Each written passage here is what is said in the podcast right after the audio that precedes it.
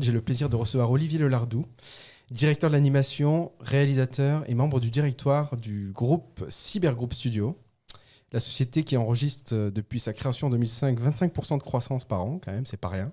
Olivier, bonjour. Bonjour. Comment ça va? Ça va très bien, très Ouais. heureux d'être d'être ici, super générique. Merci, c'est gentil, ça fait plaisir. Euh, ça consiste en quoi finalement de diriger l'animation dans un groupe en super croissance? On s'essouffle pas un peu à la fin? Non, parce qu'on est très entouré. euh, tu vois, c'est l'animation par essence, c'est un travail d'équipe. Donc, euh, un réalisateur, je le dis souvent, tu vois, tout seul, il peut rien faire. Et il a besoin de s'entourer de talents, de gens de confiance.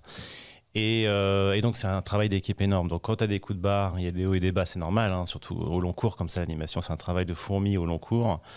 Au long cours, euh, tu te reposes un petit peu de temps en temps sur les épaules de ton collègue ou, de tes associés parce que tu fatigues un peu, donc tu te reposes un peu, tu te ressources, et puis après tu repars, tu repars à la bataille. C'est une passion, donc euh, quand tu as des, coups de mou, euh, l'énergie revient très vite. Ok, en fait c'est vraiment un travail d'équipe et de long terme, c'est un marathon. euh, C'est ça. Mais en permanence, 15 ans, ça fait 15 ans de marathon, donc c'est très très long. Ouais. Et puis, euh, on produit jusque 7 séries en même temps parallèle, tu vois, chez, chez Cybergroup, sans parler d'une grosse dizaine de développements. Donc, c'est gérer énormément de, de gens, d'artistes, de contenus différents, passer de l'un à l'autre en permanence.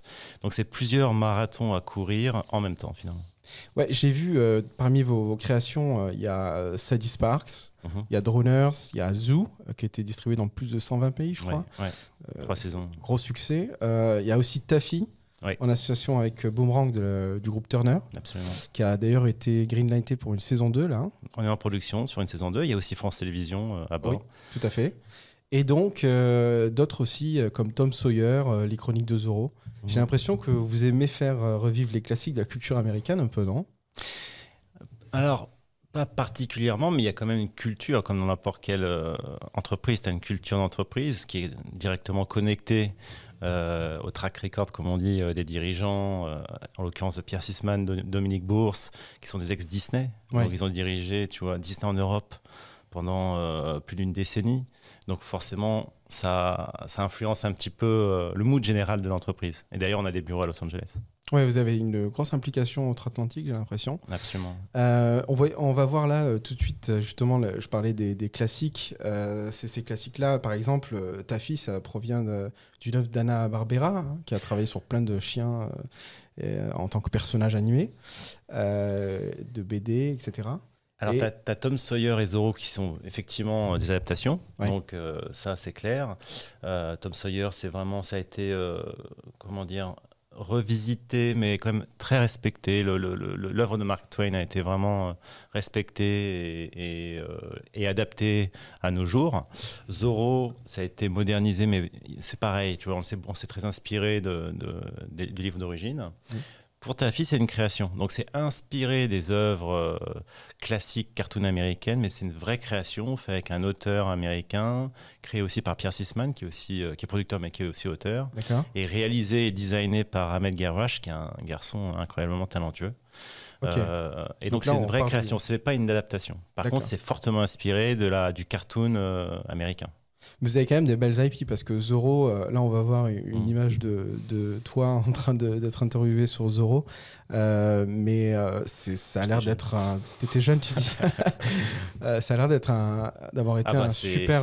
Tu imagines bien, un petit Français comme moi, à qui on demande de réaliser Zorro, tu laisses un peu euh, ta marque dans la lignée, tu vois, de, de ce qu'est Zorro. Donc euh, j'ai pris des choses super au sérieux. Ouais. Euh, je mettais pas de masque, tu vois, chez moi, etc. Mais j'étais vraiment dedans. je me suis dit merde, c'est Zorro, faut respecter quand même cette propriété qui est très ancienne.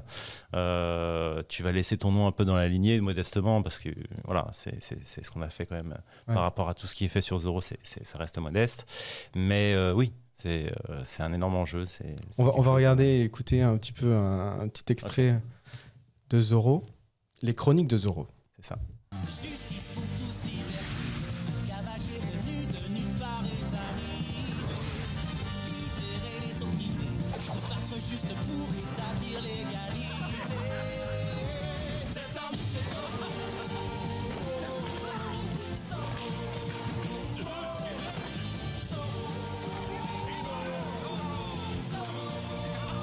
Voilà, c'est un Zoro qui est quand même assez athlétique. euh, Ouais. hein Ouais, oui. C'est pas du tout euh, le Zoro qu'on avait en fait. euh, parce que je rappelle, pour Zoro, quand même, il s'agit d'une série originelle qui a été produite par les studios Disney, ouais. diffusée en noir et blanc pour la première fois le 10 Mhm. octobre 1957 sur les réseaux ABC. Et Pierre Sisman a participé à la colorisation de Zorro. Donc tu vois, Incroyable. la, la boucle est bouclée.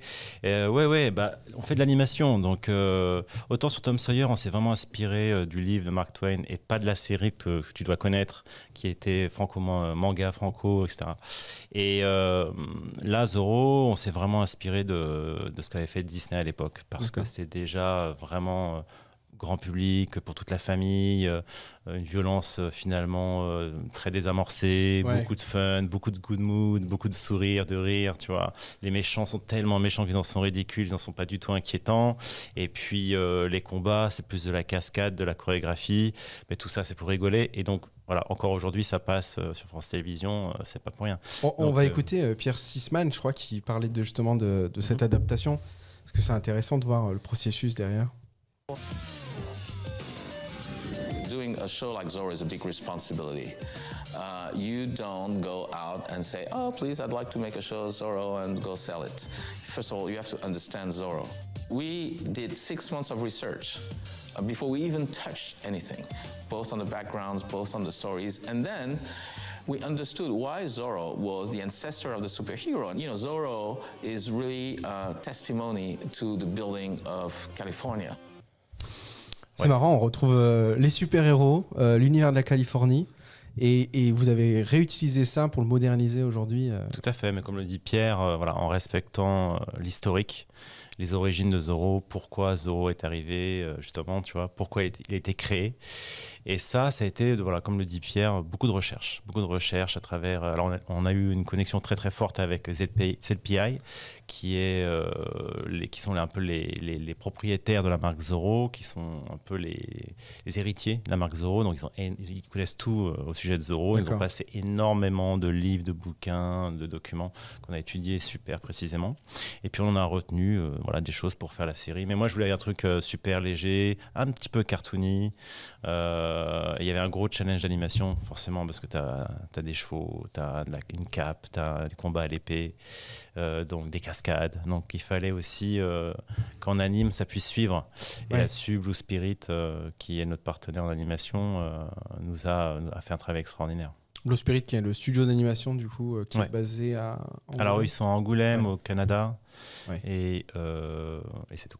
Ok. Ils sont- voilà, Donc ça consiste en quoi euh, de finalement réaliser un- une série comme ça avec euh, quoi 26 épisodes Mhm. euh, Donc il faut être, j'imagine, en relation avec l'équipe d'anime et tout ce qui est autour de l'image, et puis l'équipe euh, d'auteurs, euh, la Absolument. screen room en fait, Ouais. pour euh, la screen writing room, pardon, Ouais.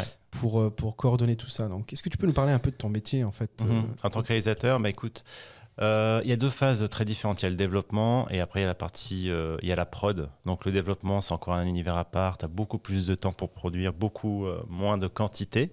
Tu es là pour réfléchir, pour imaginer tous les cas de figure, tester des choses, etc. Donc tu as environ un an pour faire ça. Et une fois que tu arrives avec ton... ton l'aboutissement de ton développement et que tu sais que ça va te permettre d'aller en production, eh bien tu prépares la mise en production. Donc tu vas chercher les, tu vas chercher les, les artistes qui vont travailler avec toi, tu fais des accords avec des studios. Si tu n'as pas les animateurs en interne, tu fais des accords avec des studios d'animation. Euh, tu, tu mets en place tout le, tout le pipeline. Et puis euh, après tu rentres en pré-production. Donc là c'est de l'écriture, c'est du storyboard, c'est euh, du design, etc. Tu prépares la, tu fais des recherches sur la musique. Et moi ce que j'aime en tant que réal, c'est vraiment euh, je vois encore une fois, euh, l'animation c'est un travail d'équipe, donc euh, j'aime bien m'entourer d'experts. Moi, je les appelle mes experts. Ouais. Euh, ch- ces, ces experts sont tous meilleurs que moi dans leur domaine. Ok. Donc ils sont, tu vois, le chef anime il est meilleur que moi en anime, le, le chef board il est meilleur que moi en board quelque part. Tu vois ce que je veux dire? Moi, mon, mon, mon, mon- objectif en tant que réal, c'est pas d'être, de donner, faire une leçon, tu vois, de- dans leur métier, dans, à, à chaque spécialiste. C'est plutôt donner une vision générale et faire en sorte que tous ces gens travaillent correctement ensemble dans la bonne direction et que tout ça se passe, je dirais, de façon euh, productive et, et, et, euh, et dans la bonne humeur, tu vois, Ouais. voilà. Parce que c'est quand même un travail en- au long cours encore, hein, donc euh, il faut que ça se passe plutôt bien et que les gens se sentent en confiance, etc. Et puis qu'ils adhèrent à ta vision. Donc pour moi, c'est ça, c'est une sorte de, c'est vraiment un chef, t'es, chef d'orchestre, t'es Ok. pas là pour jouer le violon à la place du, du premier violon, etc. Et donc, euh, il y a cette phase de recrutement, de, bien t'entourer, d'être sûr que les gens euh, comprennent ce que tu veux. Cette Parce phase de recrutement, je, je t'arrête un Ouais. peu, mais comment ça se passe exactement? Tu vas sur des, des plateformes qui sont dédiées Mhm. Vous avez déjà un réseau en fait euh, voilà. d'artistes Il y a un réseau, mais euh, parce que bon, c'est un petit milieu tout de même. Après, en fonction des productions, on peut avoir des besoins spécifiques. Ou des fois, on a envie un peu d'explorer de nouveaux types de talents. Donc, il y a, des, voilà, il y a le bouche à oreille, il y a les connaissances, il y a, les, il y a LinkedIn, il y a, il y a Facebook aujourd'hui. euh, Ouais. il y a plein de moyens aujourd'hui de, rec- de recruter. Puis, on a beaucoup aussi de candi- candidatures spontanées. Donc, on stocke tout, on répond, et puis on en sort une, euh, tu vois, de temps en temps quand on a besoin. Voilà. C'est un, un système de réseau. D'accord, entendu. Donc après, Oui. tu fais la pré-prod. Donc euh, moi, j'aime bien travailler euh, avec les auteurs, euh, notamment de la Bible et des scripts, très longtemps. Je suis pas du genre à, à cloisonner finalement les différentes étapes. J'ai aucun problème à laisser un auteur ou un directeur d'écriture euh, faire des notes sur les animatiques, me, me- me conseiller même sur l'animatique, tu vois, sur le genre de choses, à, à même à jeter un œil sur les designs. Après, c'est ma responsabilité de prendre ou de pas prendre. Ouais. Et tu vois ce que je veux dire? Mais je pense que l'aspect, pour moi, si tu veux, le scénario, qui est évidemment l'histoire, c'est super important. C'est primordial, ouais. C'est primordial.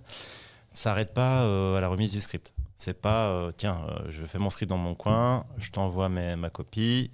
Après, tu lis ton script, tu fais des notes, tu changes des trucs sans m'en parler, et puis on part en borne, on rechange. Et puis, non, en fait, pour moi, c'est vraiment un, un accompagnement. Il y a un accompagnement jusqu'au bout. Et le- il y a des ping-pong, c'est fait euh, entre le, le, le- je dirais le directeur d'écriture, la directrice d'écriture, avec moi, avec mon chef border, euh, avec les assistants storyboard, euh, euh, avec tout le monde. Et puis euh, on partage les designs aussi. euh, des fois, il y a des super idées qui viennent des auteurs littéraires sur les designs Ouais. et vice-versa. J'ai aussi des décorateurs qui ont eu des super idées, euh, euh, tu vois, directement sur les scripts. Ouais. Donc euh, c'est des choses qui se font. Et du coup, il y a une sorte de... Ça devient organique. Il y a un esprit d'équipe qui, euh, qui se met en place, les gens se connaissent, tu vois. Le, le problème de... Très longtemps, on a quand même vachement cloisonné et ostracisé un peu les, les différents métiers. Ouais. Et ça a créé beaucoup d'an- d'antagonisme. Donc là, notamment entre les storyboarders et, et les auteurs. Tu Ouais. vois, et les gens très longtemps ils sont ils se comprennent pas, etc. Donc euh, les uns disent que ils savent pas comment, tu vois, ils savent pas comment les uns et les autres travaillent, etc. Donc euh, ça, en travaillant comme ça, ça permet vraiment de, de de lisser tous ces problèmes, de faire en sorte que les gens travaillent ensemble Ouais. et que les choses s'améliorent. Parce que si tu veux, quand tu fais un scénario, c'est que c'est entre guillemets hein, que un scénario. T'as pas encore ton épisode euh, qui cartonne à l'antenne et qui scotche les enfants. Donc c'est un, veux, un produit en, transform- en transformation. C'est un peu un alchimiste. Tu, tu commences avec le script, après tu, passes au storyboard, donc ton histoire a déjà évolué, a changé, à balancer, commence à balancer différemment. Puis après tu passes euh, au layout, euh, tu passes euh, aux différents designs, et puis tu, tu, tu fais l'anime. Après, tu fais, Background. tu fais le, bah, voilà, le, le, bah, le- le compo, Ouais. tu fais le montage définitif, la musique, etc. Donc, et au finish, finalement, tu peux avoir, bien sûr, hein, c'est assez proche du- des scripts. D'ailleurs, moi, je suis un réalisateur, un réalisateur qui respecte énormément les scripts. Il y en a d'autres qui changent beaucoup. Moi, Ouais. je, je suis très euh, respectueux des scripts. Euh, le, euh, le, si tu veux, ça, ça- ça se transforme, ça s'affine, etc. Donc, le script en lui-même, ça sert à rien de le demander, de demander une perfection absolue, parce que c'est juste pas possible. Il va s'enrichir de toute manière voilà, c'est juste pas possible. Ouais. C'est pas, euh, on fait des dessins animés, on fait pas des bouquins, donc forcément ça va évoluer. C'est voilà, mais il faut que ce, soit- ce soit fait dans une bonne intelligence, tu vois, entre les différents corps de métier, entre les différents auteurs. Mm. C'est indispensable. Donc euh, voilà, c'est et puis pour moi, pour, aussi en tant que réalisateur, c'est une garantie qu'il n'y a pas de, de toujours garder le cap, tu vois, c'est par rapport à un scénario, par rapport à une bible, etc. Parce que tu peux vite te retrouver euh, euh, vraiment, vraiment surbooké, Mm. à devoir checker énormément de choses, beaucoup de contenu, et des fois, tu, tu vas aller très, très vite. Parce qu'il y a un aspect industriel euh, Ouais. fort. Euh, une fois que tu rentres en production, notamment en fabrication, d'animation, etc., c'est des centaines, hein, des dizaines ou des centaines de gens qui travaillent euh, dessus. Et si tu as des ruptures de, de- de- du flux de, fa- de fabrication, c'est dramatique. Ça, ça coûte énormément d'argent. Donc, il faut en permanence alimenter.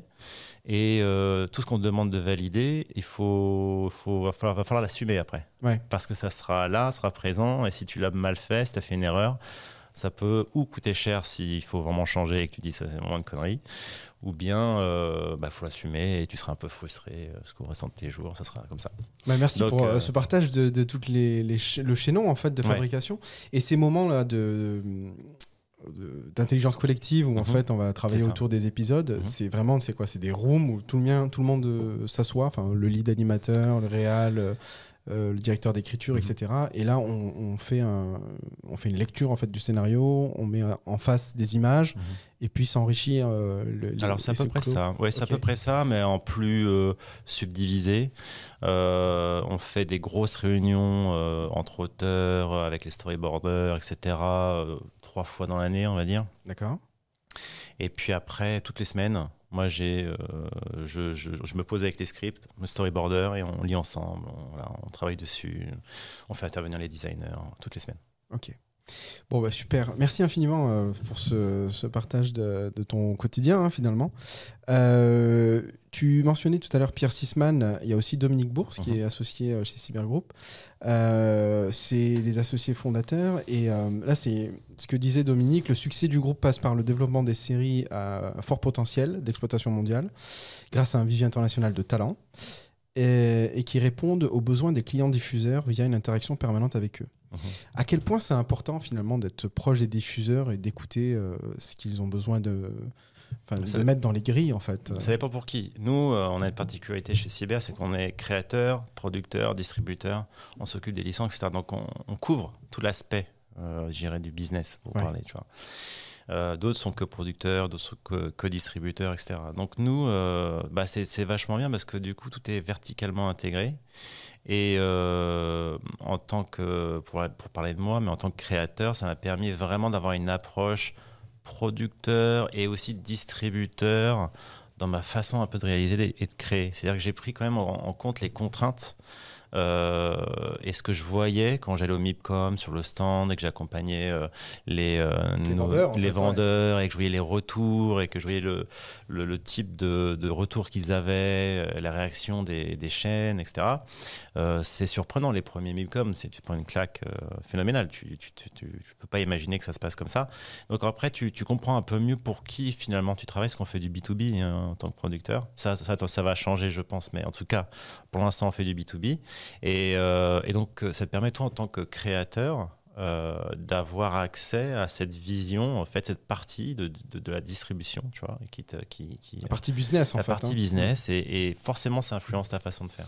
Et alors qu'est-ce que ça, qu'est-ce que tu as appris finalement si tu avais une leçon euh, Mhm. à, été, à être proche de ces vendeurs ou ceux qui vont dealer les IP sur les marchés Qu'est-ce que ça t'a appris sur ta manière de réaliser ou même de co-créer avec euh, Bah déjà, ça, ça te permet de, de t'industrialiser en tant que créateur.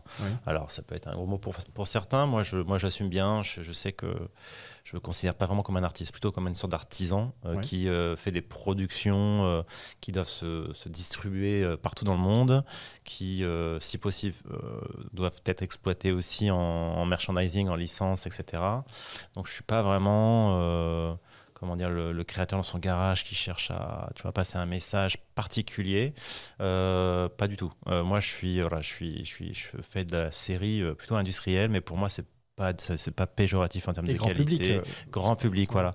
Et ce qui pour, euh, mais malgré tout, il y a des valeurs, il y a beaucoup de valeurs dans nos séries, il y a une super qualité, on travaille avec les meilleurs artistes. Donc, tu vois, c'est pas péjoratif, c'est comme dire Pixar qui fait Cars, euh, bah, c'est des nuls ou bien c'est.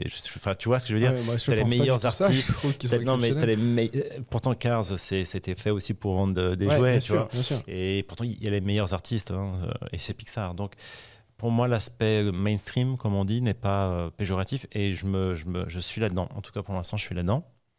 J'adore aussi le côté auteur euh, et ça euh, et je suis admiratif de ce qui est fait quand je vais à Annecy, je regarde les courts-métrages et moi ça me fascine, mais c'est pas mon truc. Après euh, c'était quoi ta question déjà? Non, mais du coup, non, tu as très bien répondu. En fait, c'est ce que vous êtes verticalisé parce que aussi il y a ça. eu ce retour des marchés, etc. En se disant il faut qu'on contrôle l'IP depuis sa création jusqu'à son Voilà. Et exploitation. pour répondre à ta question, parce que je suis un peu écarté, c'est le fait d'être en d'être distributeur, d'être au contact dans tous les salons comme ça, le Mimcom, euh, le Cartoon Cartoon Forum, etc., Mid TV, Annecy, etc. C'est d'être au contact en permanence sur le euh, sur le- avec le marché, Ouais. euh, le marché international, et du coup tu sondes vraiment ce qui ce que veulent les les diffuseurs. Ouais. Et, et les diffuseurs sont eux connectés directement à l'audience, donc ils ont aussi cette science-là, si tu veux, ce savoir-là. Donc à travers les diffuseurs, tu arrives euh, finalement à comprendre ce qu'aiment ce qu'aiment les, les différents euh, l'audience à travers le monde. Mm. Donc euh, le, le fait de, de leur parler, de, de- de prendre en compte leurs conseils, de regarder ce qu'ils font, eh bien tu réajustes des- tes développements, tu réajustes euh, le type de création, tu vas plus vers là, plus vers là. Alors tu as différents types de création, il y a différents standards et paramètres, je dirais, pour un producteur. Notamment le premier, c'est l'âge. Donc pour qui tu, pour quelle tranche d'âge tu vas, tu vas produire. ouais, donc, les euh, tranches d'âge, il y a preschool. voilà, upper preschool, donc c'est 5-7, un peu plus haut aussi. Tu as preschool avant, donc voilà. Puis après, tu as du kids. Puis maintenant, euh, l'animation s'ouvre. euh, la- adulte. euh, voilà, ado, Teenager, adulte, adulte. pré, pré-ado. ouais, c'est c'est que ça, ça part complètement dans un autre monde. Là, Ouais. c'est- ça Bah là, avec les plateformes notamment, hein, Mm. on voit des Rick et Morty Ouais. qui, qui trouvent un succès. On Mhm. a pas mal de nouveaux types d'animation plus avec une audience plus âgée. Ouais. Mais euh, du Donc coup, c'est- c'est- ça, ça te permet vraiment d'être tu vois, au contact du marché et puis, euh, et puis aussi d'être au contact des gens qui font euh, des licences.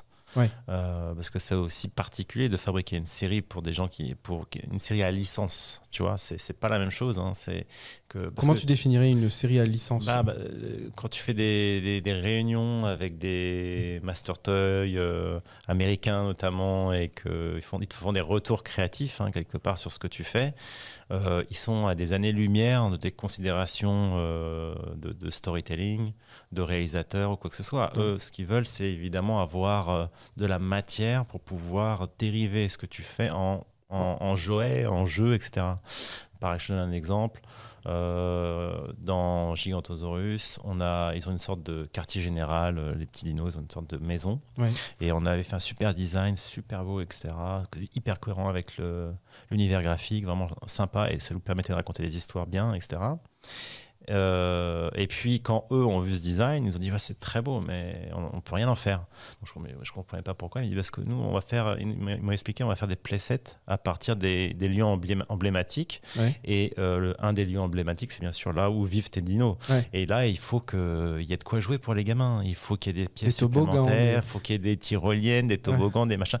Il faut avoir une play va- value, comme ils disent, tu vois. Et donc, la play value, elle est, tu dois le mettre dans tout. Alors là, c'est un exemple très simple que je t'ai donné, Mm. mais tu dois, ça va assez loin, euh, même dans le scénario. Et puis, il y a une notion de répétition aussi, c'est-à-dire que faut qu'on retrouve ces lieux communs en fait. euh, Très souvent. Donc, si tu veux, dans ta mise en scène, dans, ton, dans ton, ta façon de storyboarder, euh, j'essaie de pas trop emmerder. Euh, J'explique les choses, en fait, à mes, à mes artistes, je les appelle mes artistes, mais aux artistes, je leur explique le- les choses, pourquoi on fait ça, etc. Ils adorent qu'on leur explique, ils comprennent super vite, et souvent ils adhèrent et ils sont à fond, tu vois, donc ça c'est top. Mais euh, j'essaie de pas trop non plus les emmerder avec ça.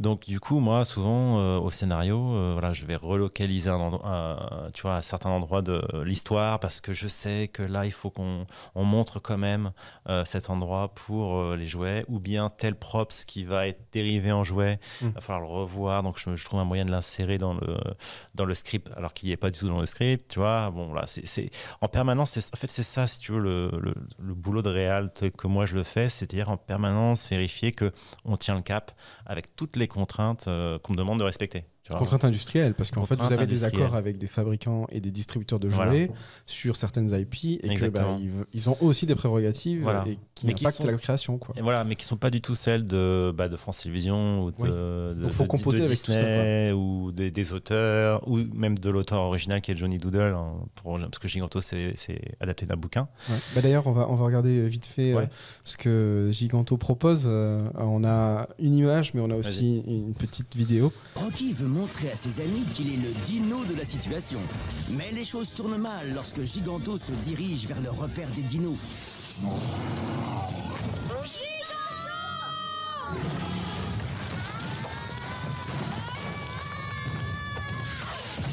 Mazoutini, Bill, où vous êtes? Rocky, par ici Bill Est-ce que ça va? Enfin je crois. Oh, tout ça c'est de ma faute Gigantosaurus, voilà, un 52 x 11 minutes, Ouais. euh, en CGI euh, 2D. Alors, c'est les personnages en 3D et les décors en 2D. Ah d'accord, Ouais. donc il y a une technique encore derrière euh, un peu Oui. innovante. hein. Alors, innovante, euh, oui, quand même, tout Oui. de même. Et on s'est vachement appuyé sur l'expérience de Blue Spirit pour ça. En fait, si tu veux, tout part du bouquin. Euh, moi, j'ai rencontré Johnny Doodle, j'ai vu son bouquin, déjà, je suis devenu fan. Et de la personne, parce que Johnny Doodle, c'est un artiste, un immense artiste, il est incroyable, il fait des choses. Moi, je l'ai vu, je l'ai vu peindre en mode digital, hein, de- de- Ouais. sous mes yeux. Euh, c'est extraordinaire ce qu'il fait, c'est vraiment un artiste. Et en plus, c'est un type hyper bien. C'est un, un mec bien humble, tu vois, accessible, qui partage. Il vit où euh, Il vit euh, en- en Écosse. En Écosse. Ouais. Donc voilà, puis j'ai vu son bouquin et comme Johnny il a un parcours chez Hartman, il a designé leur, leur film avec les pirates. Oui. Et ben il, sait ce que c'est que l'anime. Donc quand il design en fait, il design déjà vachement en volume euh, et euh, est prêt à, être animé. Et, puis il a gardé dans le bouquin, il avait gardé cette petite touche un peu peinte. Et je me suis dit tiens, on va, essayer. On m'a posé la question après, après quelques semaines, comment tu vas adapter le bouquin et tout. Et j'ai dit bah c'est simple, je crois que je vais pas l'adapter. On va faire comme Tel quel. voilà tel Ouais. quel. On va faire, on va essayer de coller au maximum à ce qu'a fait Johnny. Donc j'ai dit ça à Johnny. Du coup, il me dit bah c'est cool. était comme ça, content, ouais. c'est très bien. Et donc euh, on a beaucoup travaillé donc avec les différents artistes et puis avec Blue Spirit qui avait cette expérience justement de 2D, 3D, fausse 2D, euh, etc. Et euh, grâce à leur expertise et puis un, les retours artistiques, on a réussi vraiment à, à sticker, comme on dit, euh, tu vois, sur les, euh, au design original, à l'esprit original de l'œuvre. Donc euh, c'est de des personnages en 3D avec des textures peintes. Il y a une lumière qui est techniquement quasiment inexistante dans les, dans les scènes. Euh, tout est fait par le shading, avec des backlights, comme on dit, assez fortes, comme dans l'illustration d'origine. Et puis les décors sont, sont peints, donc la lumière est, est directement dans la peinture. Voilà, donc c'est un, travail de, de balance entre la 3D et la donnée en permanence. Et la, la mise en scène est très est typique d'une série 2D. Voilà, c'est Mhm. pas j'ai pas de mouvement 3D de dingue puisque les décors sont en 2D. Donc ça m'a permis aussi de, de simplifier pas mal la mise en scène Ouais. et de vraiment focus sur les personnages. Euh, D'ailleurs, j'ai euh, sur un épisode de, de 11 minutes, euh, j'ai capé le nombre de plans à 150. Donc ce qui ce qui est pas énorme, 150 plans sur Ouais. pour 11 minutes. Et euh, tu vois, sur Zoo, j'avais 170, 180 plans, 180 plans. Là, là 150, c'est pas beaucoup. Donc je savais que c'est les persos qui allaient euh, vraiment faire la dynamique du plan et, et allaient faire marcher le, la série, tu vois. Ouais. Donc quand euh, tu veux, t'auras pas, j'aurais pas l'artifice de, de surdécouper, de faire des champs contre champs pour faussement dynamiser, tu vois les choses. C'est vrai, on va cadrer les persos, ils vont être longtemps à l'écran et du coup ça va pousser euh, leur acting au maximum. Et c'est ce qui s'est passé finalement. On a des, j'ai eu la chance d'avoir des super voix originales à Vancouver. Des- Il y a quatre ou cinq gamins qui sont à- à- des monstres de Ouais. talent. Et en, version euh, anglaise, sur en version ouais. anglaise. En France, ils sont, ils sont aussi euh, très très forts, mais voilà, nous on travaille sur la version anglaise. Et, euh, et puis les animateurs, euh, ils l'ont compris tout de suite. Donc je leur ai dit éclatez-vous, faites-moi limite même des choses un peu slapstick et tout, allez-y, on faut du fun quoi. Voilà. Et ils l'ont vraiment fait, ils ont compris. Donc je pense qu'ils ont été vachement aidés par les designs de Johnny qui sont taillés pour la comédie, taillés pour l'anime. Les voix, euh, qui ont été très dures à retrouver d'ailleurs, mais à Vancouver, qui sont exceptionnelles.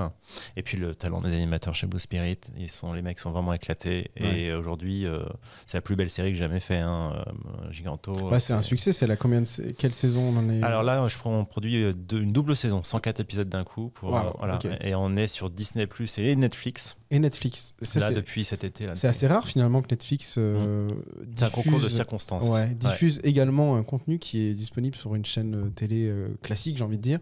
Ouais. Comment, comment vous êtes arrivé à ce deal euh Alors, euh, c'était en fait ce deal a été fait à l'époque où euh, Disney Plus n'était pas encore lancé ni vraiment annoncé.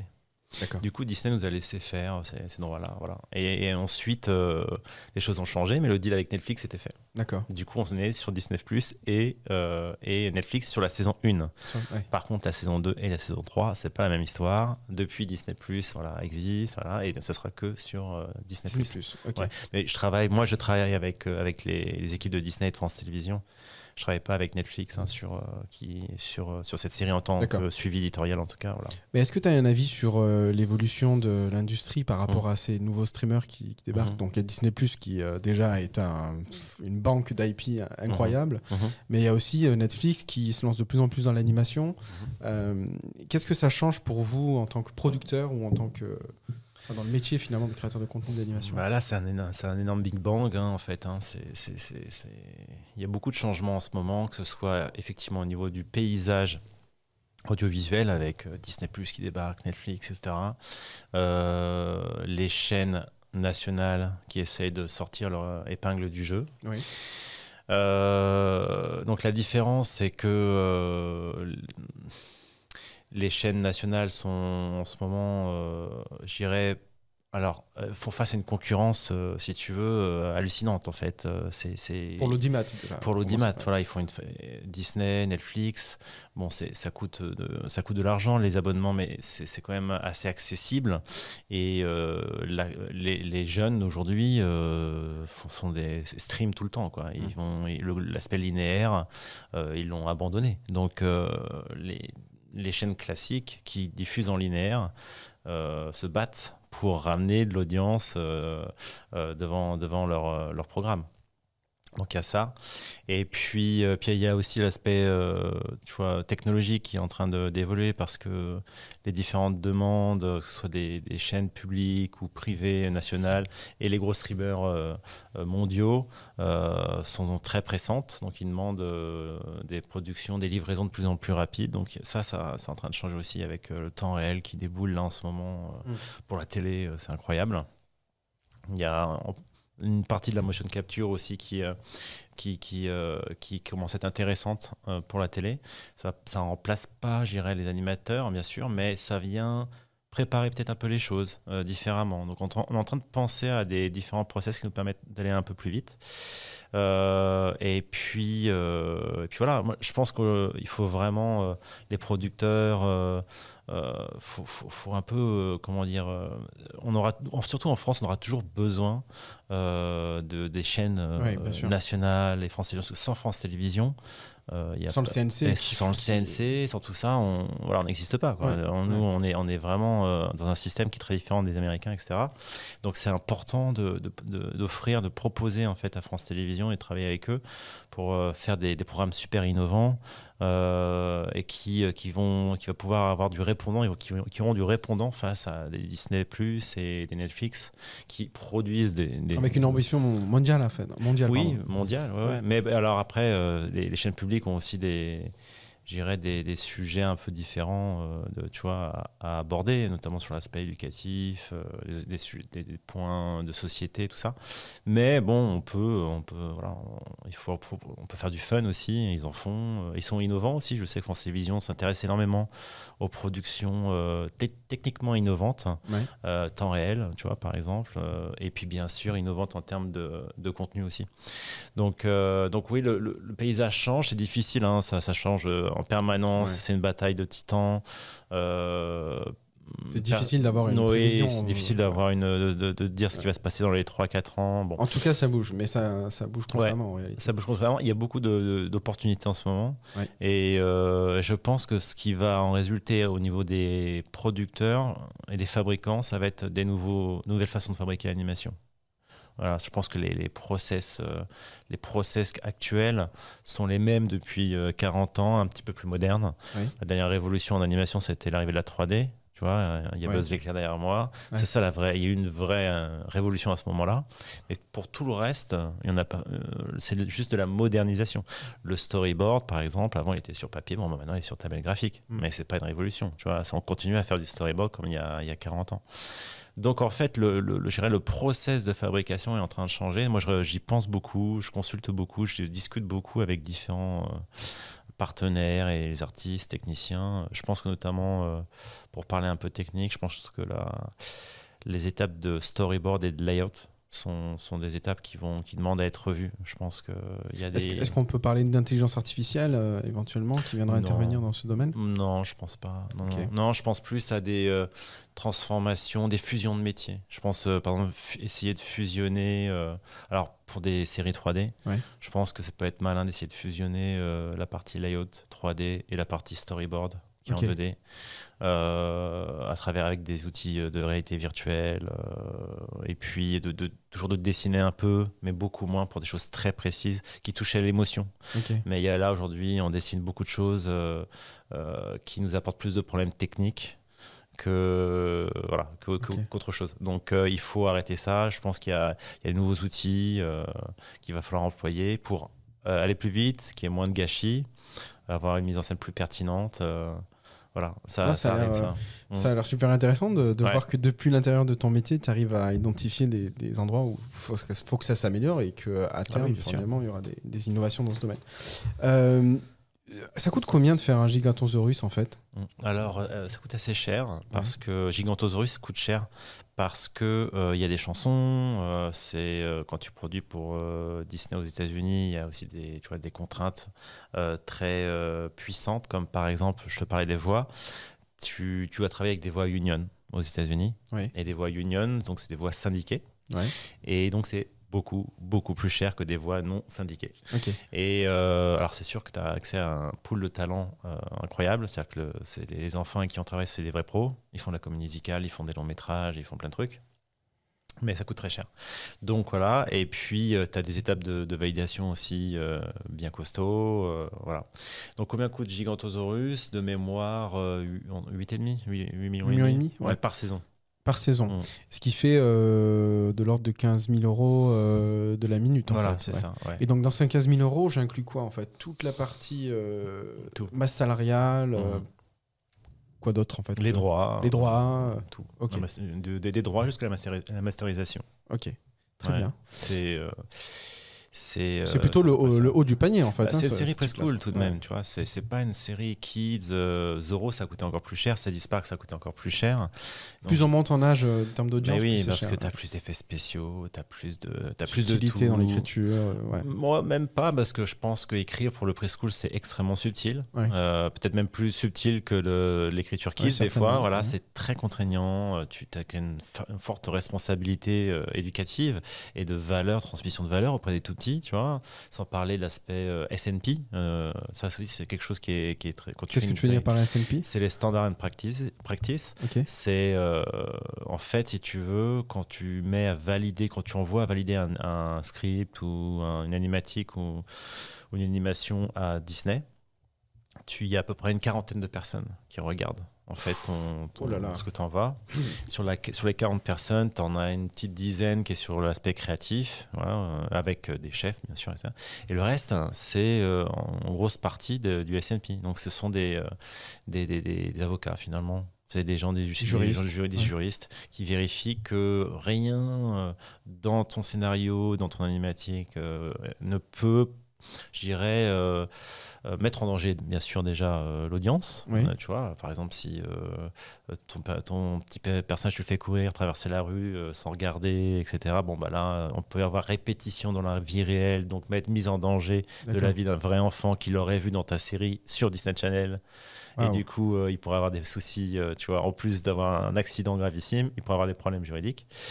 Euh, donc, c'est des milliers de choses euh, qui, qui c'est dans l'approche sociale des personnages, la sociabilité entre eux, l'aspect hygiène aussi, quand tu dois faire intervenir de la nourriture. Euh, l'aspect sécuritaire, euh, sécuritaire, tu vois, bien sûr. Mm. Euh, voilà, donc autant sur Giganto, j'ai une forme de liberté parce que j'ai des petits dinos dans la jungle et tout, même si il y a pas, pas mal de pièges. Puis, bon, je commence à avoir pas mal d'expérience. Autant sur Zoo, ça a été euh, énorme parce que Zoo, c'est un, il est, c'est un zèbre, mais il Ouais, vit comme, petit, comme un petit humain avec des il traverse la route, il va, voilà, il Ouais. fait plein de trucs, il va à la plage. Euh, quand tu commences à mettre les à rapprocher tes personnages de l'eau, tout le monde comme se met à trembler là parce qu'il y a Ah tellement bon de fontaines, mais même d'une fontaine. C'est-à-dire, c'est, c'est, c'est, Ah, voilà. tout de suite, c'est gestion des risques. Quoi. gestion des Ouais. risques. Ou par exemple, si tu as une séquence qui commence par kitchen day, ah, tu sais que là, il va falloir que tu fasses très très vigilant parce que ton personnage va être dans une cuisine et ton, ton, ton personnage il, a, il est censé avoir 5 ans. Donc, euh, accident en mode domestique, euh, euh, les histoires d'hygiène, tout ça. Donc, c'est- vraiment un, un coup à prendre. Tu as une liste d'interdits pas possible, mais le problème c'est que ces interdits, si tu veux, s'adaptent en fonction des contextes. Donc, c'est- t'es es, vraiment obligé de réfléchir en permanence.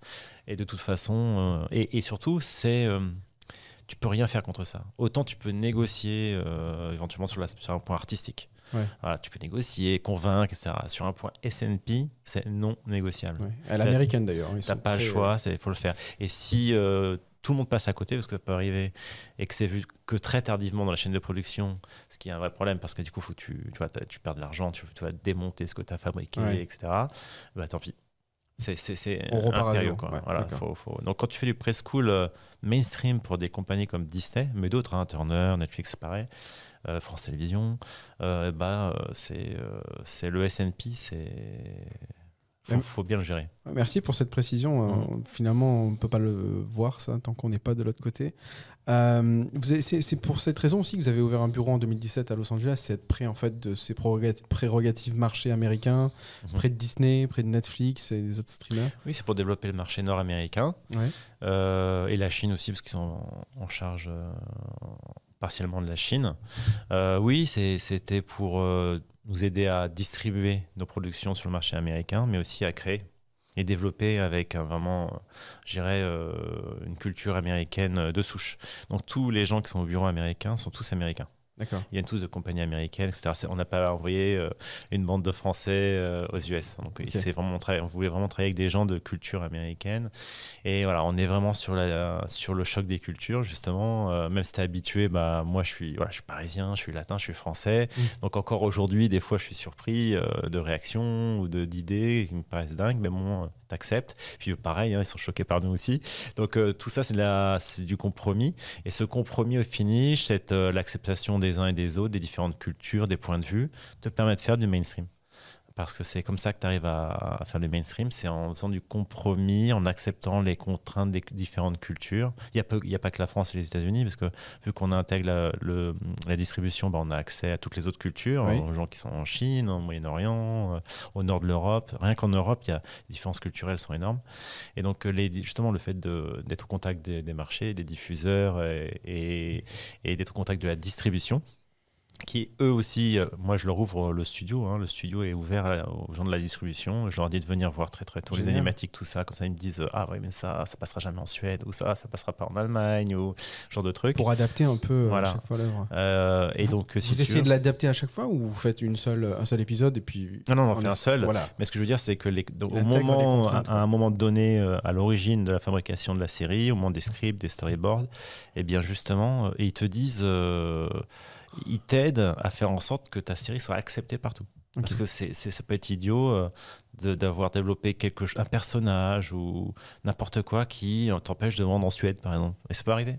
Ça peut arriver. Ou tu vois, parce qu'il y a vraiment des, en, rien qu'en Europe, des problèmes culturels énormes.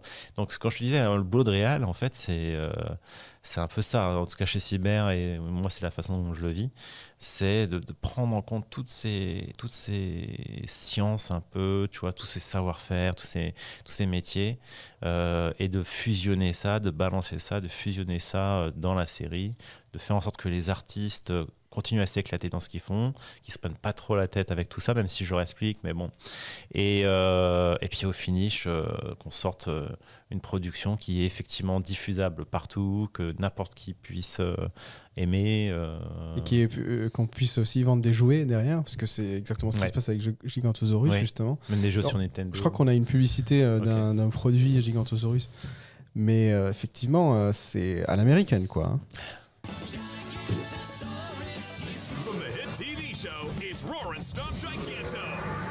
You the action with the biggest in the land. He's huge! And just like Giganto, there's real stomping sounds. And his ferocious roar. Be the biggest and the loudest with Roar and Stomp Giganto. Stomp Giganto from Jack.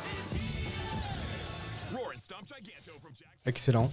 Donc à chaque fois qu'une famille achète des, des jouets euh, Gigantosaurus pour ses enfants, est-ce que Cyber Group euh, reçoit de l'argent en fait, des royalties ou Bien sûr. Ouais, certaines ouais. formes? Oui, oui, alors il y a, il y a Cyber, mais il y a aussi euh, l'auteur, etc.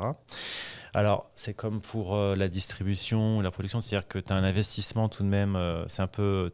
Tu as, un investissement pour fabriquer des jouets, tu faire des sûr. moules, développer, etc. Donc, Il y a de la eux, R&D aussi. il y a de euh, la ouais. R&D, il y a, des, voilà, il y a du- des designers, des créateurs à, à payer de leur côté, ça sort pas comme ça.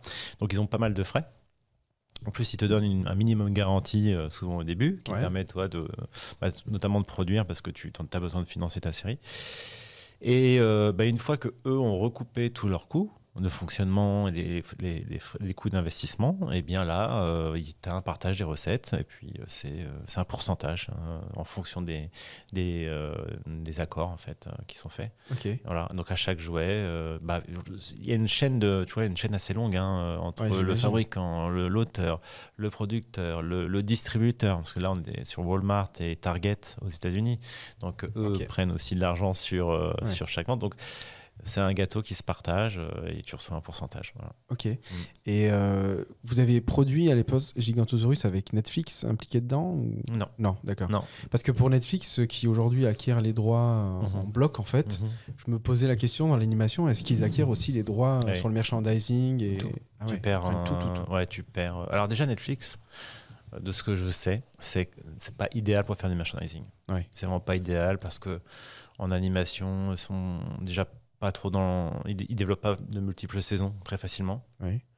et puis c'est pas la plateforme idéale pour faire du merchandising et puis en plus de ça effectivement un producteur perd ses droits Ouais, c'est ça. En Mm. fait, ils les revoient pas, quoi. Non. Ouais. tu fabriques pour eux Et ça, c'est une grosse bataille euh, que mène euh, le gouvernement français et l'Europe euh, au sens plus large euh, sur bah, faire reconnaître les droits des producteurs euh, auprès des streamers euh, dans, dans le calcul en fait Euh, de pas si- l'exploitation. Ouais, je sais pas s'il rentre là dans ce point-là en particulier. C'est un peu plus l'affaire des, des, des- des- peut-être Quota de Alors, production. Par Ouais. contre, ça, ça, oui. Voilà, ça oui. C'est-à-dire qu'effectivement, tu as Netflix ou Disney Plus qui, qui débarquent en Europe. Ils peuvent pas inonder et concurrencer directement France Télévisions, TF1, M6, etc., plus euh, la RAI en Italie, etc. enfin, toutes ces chaînes euh, européennes, avec des produits, euh, bon, américains ou pas, c'est pas le sujet, tu vois, mais avec leurs propres produits euh, sans contrainte, alors que France Télévisions, euh, TF1, M6, toutes les autres chaînes ont des, ont des, ont véritables contraintes.